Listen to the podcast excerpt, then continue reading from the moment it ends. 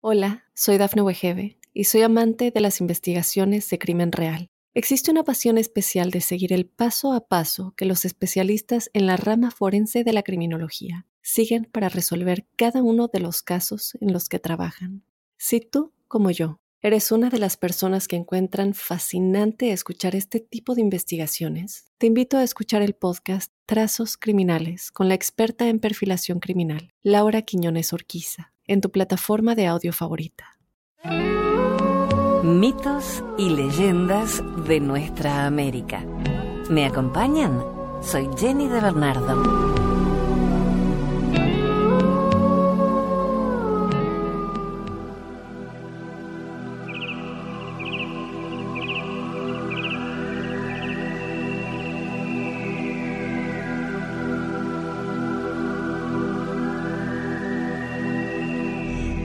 Mito chipcha de la creación de Colombia. Los chipchas o muiscas son un pueblo amerindio perteneciente a la familia lingüística chipcha que habitaron las riberas del río Magdalena, cerca de Bogotá, Colombia. En el pasado, ocupaban parte de la actual Panamá y los altiplanos de la cordillera oriental de Colombia. Bagué es la gran madre creadora del universo en la mitología muisca. Ella es intangible. Ella es el pensamiento, la imaginación y la fuerza que vino. En ella y en su pensamiento está todo lo que hoy existe. En el tiempo de un Kikie Nxie, cuando Bagué pensó, su pensamiento se transformó en obra. Antes de esto, no había nada. Así Bagué, la gran abuela, creó a los hacedores y formadores del universo y les dio la orden de comenzar la creación del universo.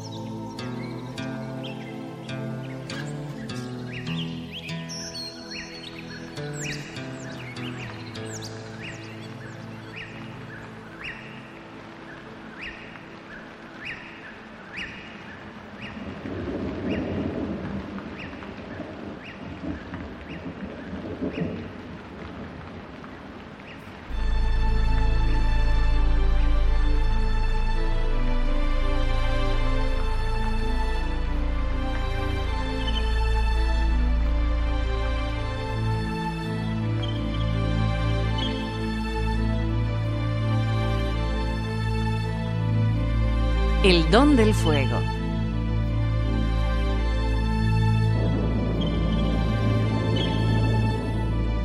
Cuando los cayapó no conocían el fuego, dejaban la carne secándose al sol para comerla después. Las tortas chatas de mandioca se calentaban sobre las piedras al mediodía. Bepcororoti decidió descender del cielo y llevar el fuego a sus parientes. Ellos estaban esperando su llegada desde tiempo atrás. Bebcororoti trajo diversos frutos y dos palos de madera para hacer fuego. Uno tenía agujeros y el otro tenía la punta afilada. Bebcororoti puso en el suelo horizontalmente el palo agujereado y lo sostuvo con el pie. Colocó hojas secas alrededor y luego ubicó el palo puntiagudo en uno de los agujeros comenzó a frotar con sus manos el palo puntiagudo, haciéndolo girar. La punta se fue calentando cada vez más hasta que las hojas secas se encendieron. Así aprendieron los Cayapó a hacer el fuego. Cocinaron papas, mandioca y carne. La primera vez que asaron carne mm, no les gustó nada. La segunda vez tampoco. Recién en la tercera oportunidad, cuando la dejaron al fuego mucho tiempo y se acostumbraron a su sabor, les gustó. Y mucho, mucho tiempo después, a las mujeres le gustó la carne asada.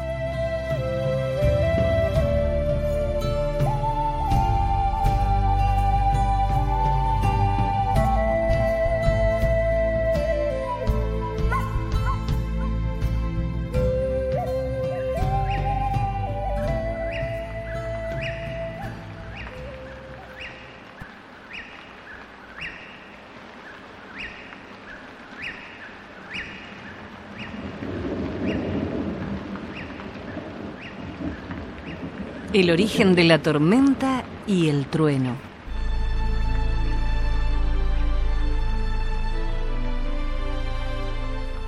Un grupo de indios había cazado un tapir. A un hombre, llamado Becororoti, le tocó limpiar y cuerear al animal. Estaba quitando las entrañas cuando los indios regresaron y se llevaron todas las piezas del tapir Bet Cororoti protestó, porque no había quedado nada para él. Ahí tienes las entrañas, le respondieron burlones y se fueron. Amargado por la actitud mezquina de sus compañeros, Bet Cororoti volvió con paso firme a su casa. Con voz seca le ordenó a su mujer que le afeitara la parte de adelante de su cabeza y que lo pintara con rucú y genipa en rojo y negro. En aquellos tiempos nadie se pintaba. Beb Cororoti fue el primero en hacerlo, así como fue el primero en cortarse el pelo. Estoy muy enojado, le dijo a su mujer. Voy a abandonar este lugar y me iré hacia las montañas. Cuando veas el cielo oscurecido por nubes negras, no salgas, escóndete. Preparó arco y flechas y un enorme garrote arma desconocida hasta entonces, que mojó en la sangre del tapir. Se fue hacia las montañas con su hijo y una vez que llegó, se puso a imitar el sonido de los pecaríes. Cuando oyeron el ruido, los indios se precipitaron hacia el lugar con la intención de cazarlos. Pero al llegar, en vez de pecaríes, se encontraron con Beb Cororoti. En su furia, por haber sido engañados, quisieron atacarlo, pero no tuvieron tiempo de nada, porque en un instante de los ojos de Beb Cororoti surgió un resplandor inmenso que iluminó todo y ensegueció a los hombres.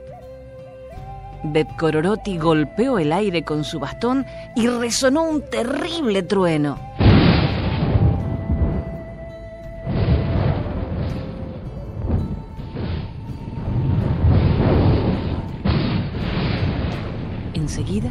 Cayó una lluvia torrencial. Terribles rayos abrieron el cielo y alcanzaron a los indios mezquinos. Todos murieron. Desde entonces, Bet Cororoti y su familia viven en el cielo. Es él quien trae las tormentas y el mal tiempo.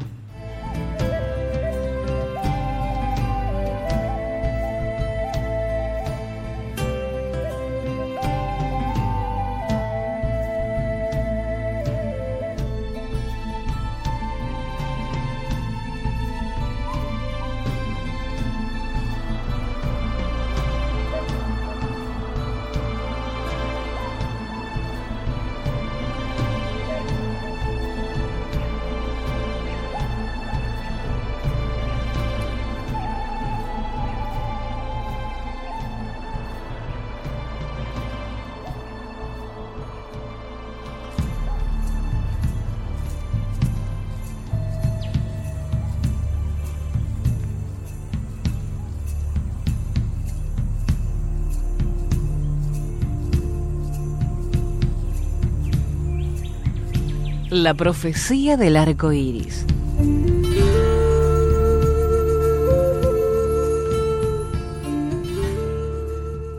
Hubo una época en que cayó un gran diluvio sobre el pueblo Cayapó.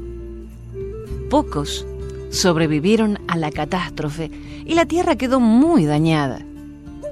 Muy poco tiempo después del desastre, un grupo de gente se hallaba buscando peces con que alimentarse cuando llegaron a una plantación de mandioca. La mayoría de las raíces estaban podridas, pero algunas estaban sanas y las recogieron y tostaron junto con los peces que habían podido recolectar. Cuando terminaron la comida fueron a beber agua. Entonces vieron aparecer un arco iris en el estanque. Mientras se acercaban, el arco iris se transformó en una bella mujer con agua en su ombligo. ¿Qué desean? preguntó la aparición. Hemos comido y quisiéramos beber agua, le respondieron. Entonces ella les dio agua y les dijo, Siempre que quieran agua, pídanmela. Mientras me vean aparecer al comienzo de la estación de las lluvias, podrán vivir en paz y nada malo les sucederá. Soy la guardiana y la protectora del agua. Pero cuando yo ya no aparezca, entonces la tierra será inundada y todos ustedes morirán.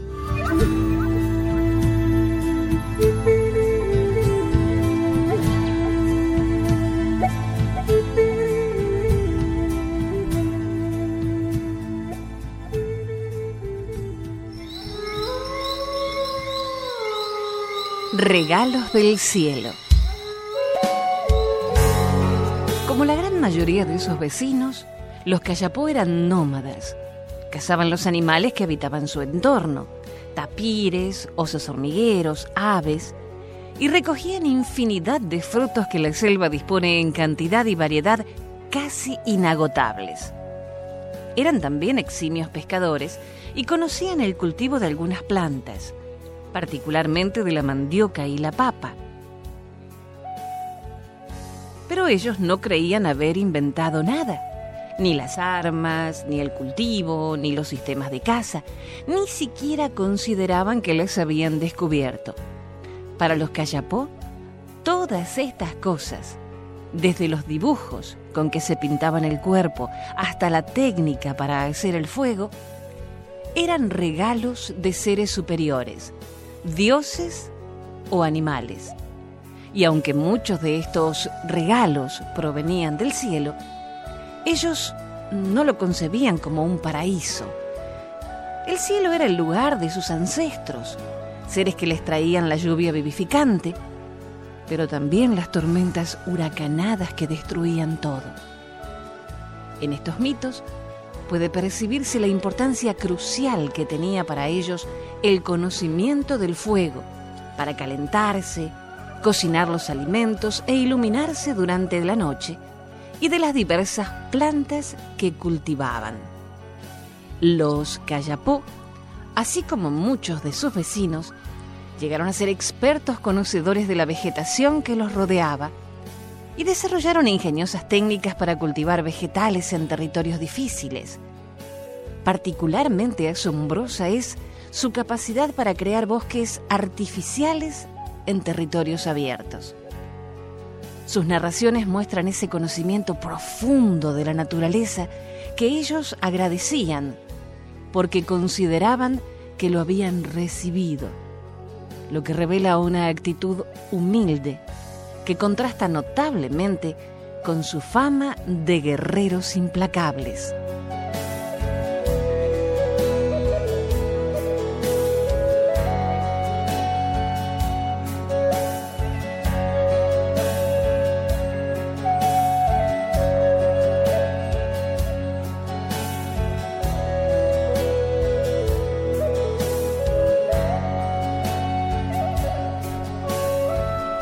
Hacemos una breve pausa y enseguida continuamos con mitos y leyendas.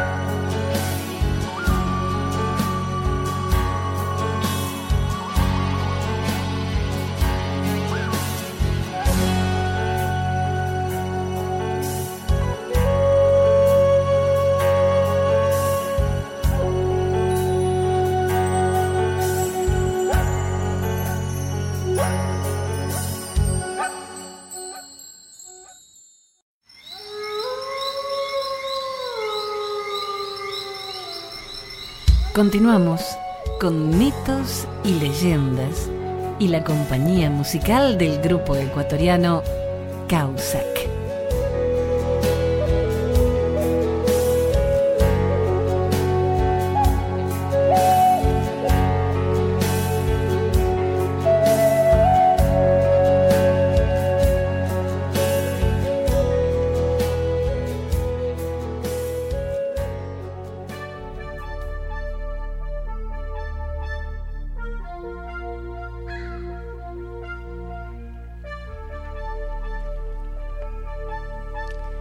Nacra enseña el cultivo.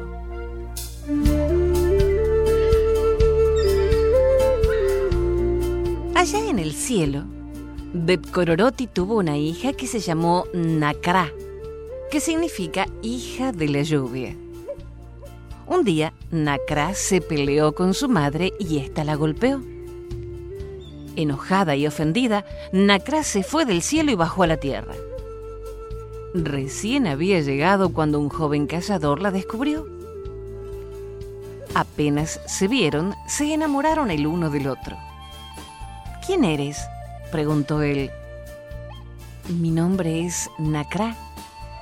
Soy hija de la lluvia, respondió tímidamente la joven. Entonces el muchacho, cuyo nombre era Ngodiure, quiso llevarla a su aldea pero no quería que nadie supiera de la existencia de Nacra, de modo que la escondió dentro de una gran calabaza y cerró la abertura con brea. Cuando llegó a su casa le dijo a sus padres, Esta calabaza es mía, no la toquen. A partir de ese día, Godiure sacaba a Nacra de la calabaza por las noches y se quedaban juntos hasta el amanecer cuando la volvía a ocultar. Pero la madre de Ngodiure no era tonta. La cara de alegría de su hijo le decía que debía tener alguna novia, solo que nunca lo podía descubrir con una chica. Un día, intrigada por el secreto de la calabaza y pensando que allí podría encontrar una respuesta a la conducta misteriosa del hijo, la abrió en ausencia de Ngodiure. ¡Oh, sorpresa! Una joven de piel clara y largos cabellos oscuros apareció ante sus ojos. ¿De dónde vienes? quiso saber la madre. Del cielo, respondió Nacra, con la mirada fija en el suelo porque tenía vergüenza. Pero qué fea eres, exclamó la señora sin malicia mientras le daba unas vueltas. Y sin decir más, le afeitó la parte anterior de la cabeza y la pintó de rojo con rucú y con el fruto de la genipa trazó hermosos diseños en delgadas líneas negras. Ahora sí que estás bella, dijo satisfecha una vez que hubo terminado. En ese momento llegó un Godiure que puso cara de enojo al ver a su mujer descubierta. ¿Quién abrió mi calabaza? exigió. Yo fui, respondió sencillamente la madre. Quería saber quién era tu novia. Mira, la he arreglado y adornado. Ahora es bella.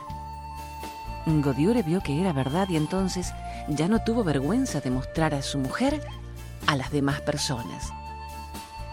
Con el tiempo, Nakra tuvo un hijo. El niño siempre lloraba porque todo el tiempo tenía hambre.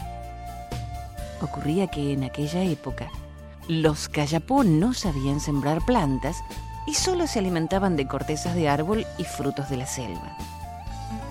En el cielo hay mucha comida rica, dijo ella, papa, mandioca, banana. Iré allí y traeré muchas buenas semillas. De manera que la pareja partió hacia la selva. Finalmente llegaron a una palmera muy alta, desde la cual Nacra pudo alcanzar el cielo. Godiure esperó y esperó, esperó tanto que al final se cansó.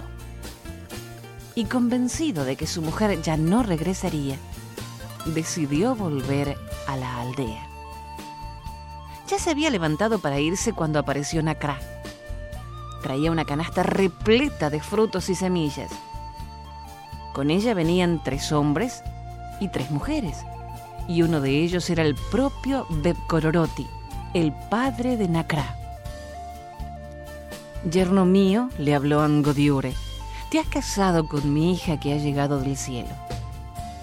Permanecerá contigo siempre mientras seas un buen esposo y no la maltrates. Gracias a ella tu pueblo tendrá dulces calabazas, papas, bananas y muchos otros frutos. Así que ten esto bien en cuenta y no le pegues. Así habló Beb Kororoti y cuando terminó su discurso, se desvaneció en una lluvia refrescante.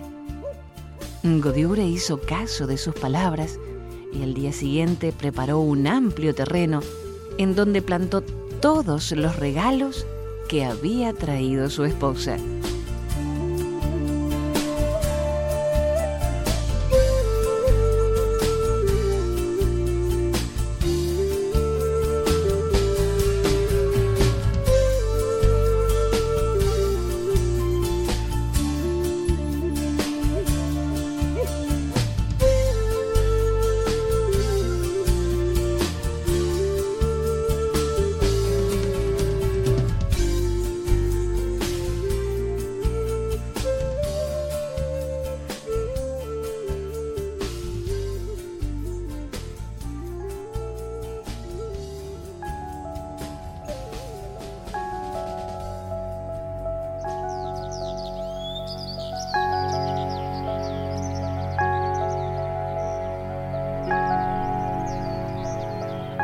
La leyenda del Quirquincho.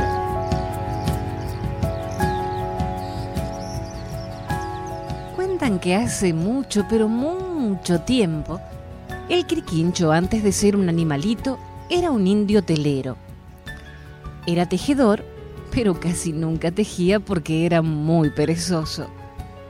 Preparaba el telar lentamente y con desgano. Colocaba los hilos de lana y empezaba pero enseguida dejaba el trabajo y decidía seguir al día siguiente. Pasaban los días y entonces se acordaba de continuar con su tejido. Se sentaba frente al telar, pasaba un hilo entre los hilos de la urdimbre y se ponía a descansar. Al rato pasaba otro hilo y se quedaba medio dormido. Y así siempre. ¡Qué perezoso! Pasaba un hilo y descansaba diez. Lástima. Prolijo es, pero tan aragán, decía la gente del lugar. Llegó el invierno. Los primeros vientos y heladas anunciaban que iba a ser muy frío. Todos se preparaban para protegerse y fue entonces cuando el protagonista de esta historia se dio cuenta que no tenía nada de abrigo para ponerse. ¡Qué frío! Y yo sin ningún poncho para abrigarme, dijo. Voy a tener que tejerme uno. ¿Qué le vamos a hacer? Eso significaba que tendría que estar varios días frente al telar teje que te teje. Y ya de solo pensarlo, empezaba a sentirse cansado. Pero armó la urdimbre, preparó los lisos y el peine, eligió la lana y empezó la tarea. Al principio todo iba muy bien. Una pasada, otra pasada, apretar los hilos, una pasada, otra pasada, otra y otra más. Cuando había hecho ya una franja, se puso a contemplarlo. Qué lindo iba eso. La trama había quedado parejita, apretada. Era en realidad un tejido tan perfecto que él mismo se asombraba al verlo. Entonces pensó en descansar un ratito y se quedó dormido. Al poco tiempo despertó. ¡Qué frío hacía! No tenía más remedio que seguir tejiendo. Una pasada, otra pasada, una pasada, una más y otra y otra no había alcanzado a hacer otra franja cuando seguro ya estaba cansado. Pero el frío era cada vez más intenso, así que no había tiempo para descansar. Tengo que terminarlo o me voy a congelar. Con gran desaliento miró todo lo que le faltaba por hacer. No termino más, y hace frío. Así que decidió continuar, pero como quería terminar pronto, empezó a hacer la trama del tejido muy floja. De esta manera le rendía más el trabajo. Una pasada, una descansada, una pasada, una descansada. Y todavía le faltaban muchas franjas para terminar el poncho. Entonces, tomó hilos mucho más gruesos que los que estaba utilizando y menos retorcidos y siguió con su tarea. Claro que de esa manera la trama quedaba cada vez más abierta. Si sigo así no me va a abrigar nada, se dijo, y haciendo un gran esfuerzo de voluntad, continuó el tejido cada vez más y más apretado hasta terminar el poncho con franjas parejitas y con la misma prolijidad con que comenzó. Y al fin terminó y se puso el poncho que tanto trabajo le había dado. Todo el tiempo que se pasó haciendo el poncho estuvo el dios de esas regiones observándolo. Y desde arriba movía la cabeza, de izquierda a derecha, de derecha a izquierda. Malo, pensó. No tiene condiciones para ser hombre. Con tan poca voluntad para el trabajo, el pobre se va a morir de hambre. Lo voy a transformar en animalito, así podrá arreglárselas mejor. Y así lo convirtió en Quirquincho. Su poncho se hizo caparazón para protegerlo de las inclemencias del tiempo. Un caparazón que tiene en los extremos las placas apretaditas y en el centro grandes y separadas, como la trama del tejido de su famoso poncho.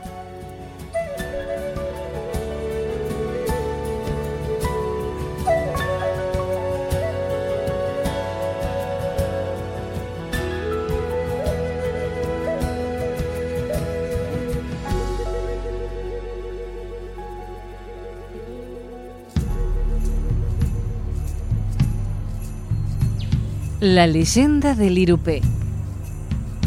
Esta hermosa leyenda guaraní viene de los vocablos u, que significa agua, ru, que significa el que trae, y pe, que significa plato, o sea, plato que lleva el agua.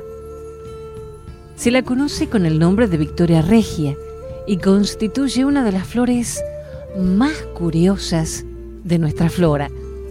Con los granos de su fruto, los indígenas elaboran un pan muy exquisito. Yacirata, estrella, había nacido con un pequeño mal incurable. Amaba los astros. Desde pequeña quería a la luna y vivía para ella. Cuando ésta no aparecía en el cielo, Yacé lloraba insomne las noches enteras y cuando el pálido satélite surcaba raudo la inmensidad cubierta de estrellas, la enamorada se vestía con las mejores galas y pasaba la noche entera en su celeste idilio con el astro.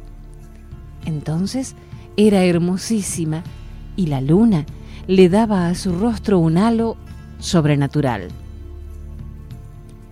Así los dos enfermos se amaron mucho tiempo hasta que un día Jazz, desesperada de vivir tan lejos de su celestial amante, decidió ir en su busca. Subió a uno de los árboles más altos y desde él tendió los brazos para que el astro la recogiera, pero fue inútil. Entonces bajó y trepó a la cima más alta de la montaña y allí esperó el paso de la luna, pero también fue en vano. Descorazonada y vencida volvió al valle y allí caminó largo tiempo. Sus pies desgarrados por las piedras y las espinas manaban abundante sangre. En su marcha llegó a un lago de aguas límpidas. Se miró en ellas y vio su imagen reflejada al lado de la luna. Era el milagro. Sin vacilar, se arrojó a sus brazos. Pero la imagen se desvaneció y las aguas se cerraron sobre ella, cubriendo para siempre su imposible sueño. Tupá, compadecido de aquel gran amor, la transformó en Irupé con hojas de forma de un disco lunar y que mira hacia lo alto en procura de su amado ideal. De noche, cierra sus pétalos, cubriendo las manchas de sangre de sus heridas. Pero cuando la luna aparece, las abre y todavía platica con ella.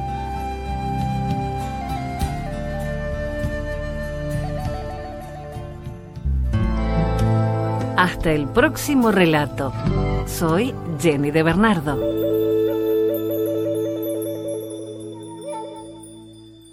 Hola, soy Dafne Wegebe y soy amante de las investigaciones de crimen real. Existe una pasión especial de seguir el paso a paso que los especialistas en la rama forense de la criminología siguen para resolver cada uno de los casos en los que trabajan.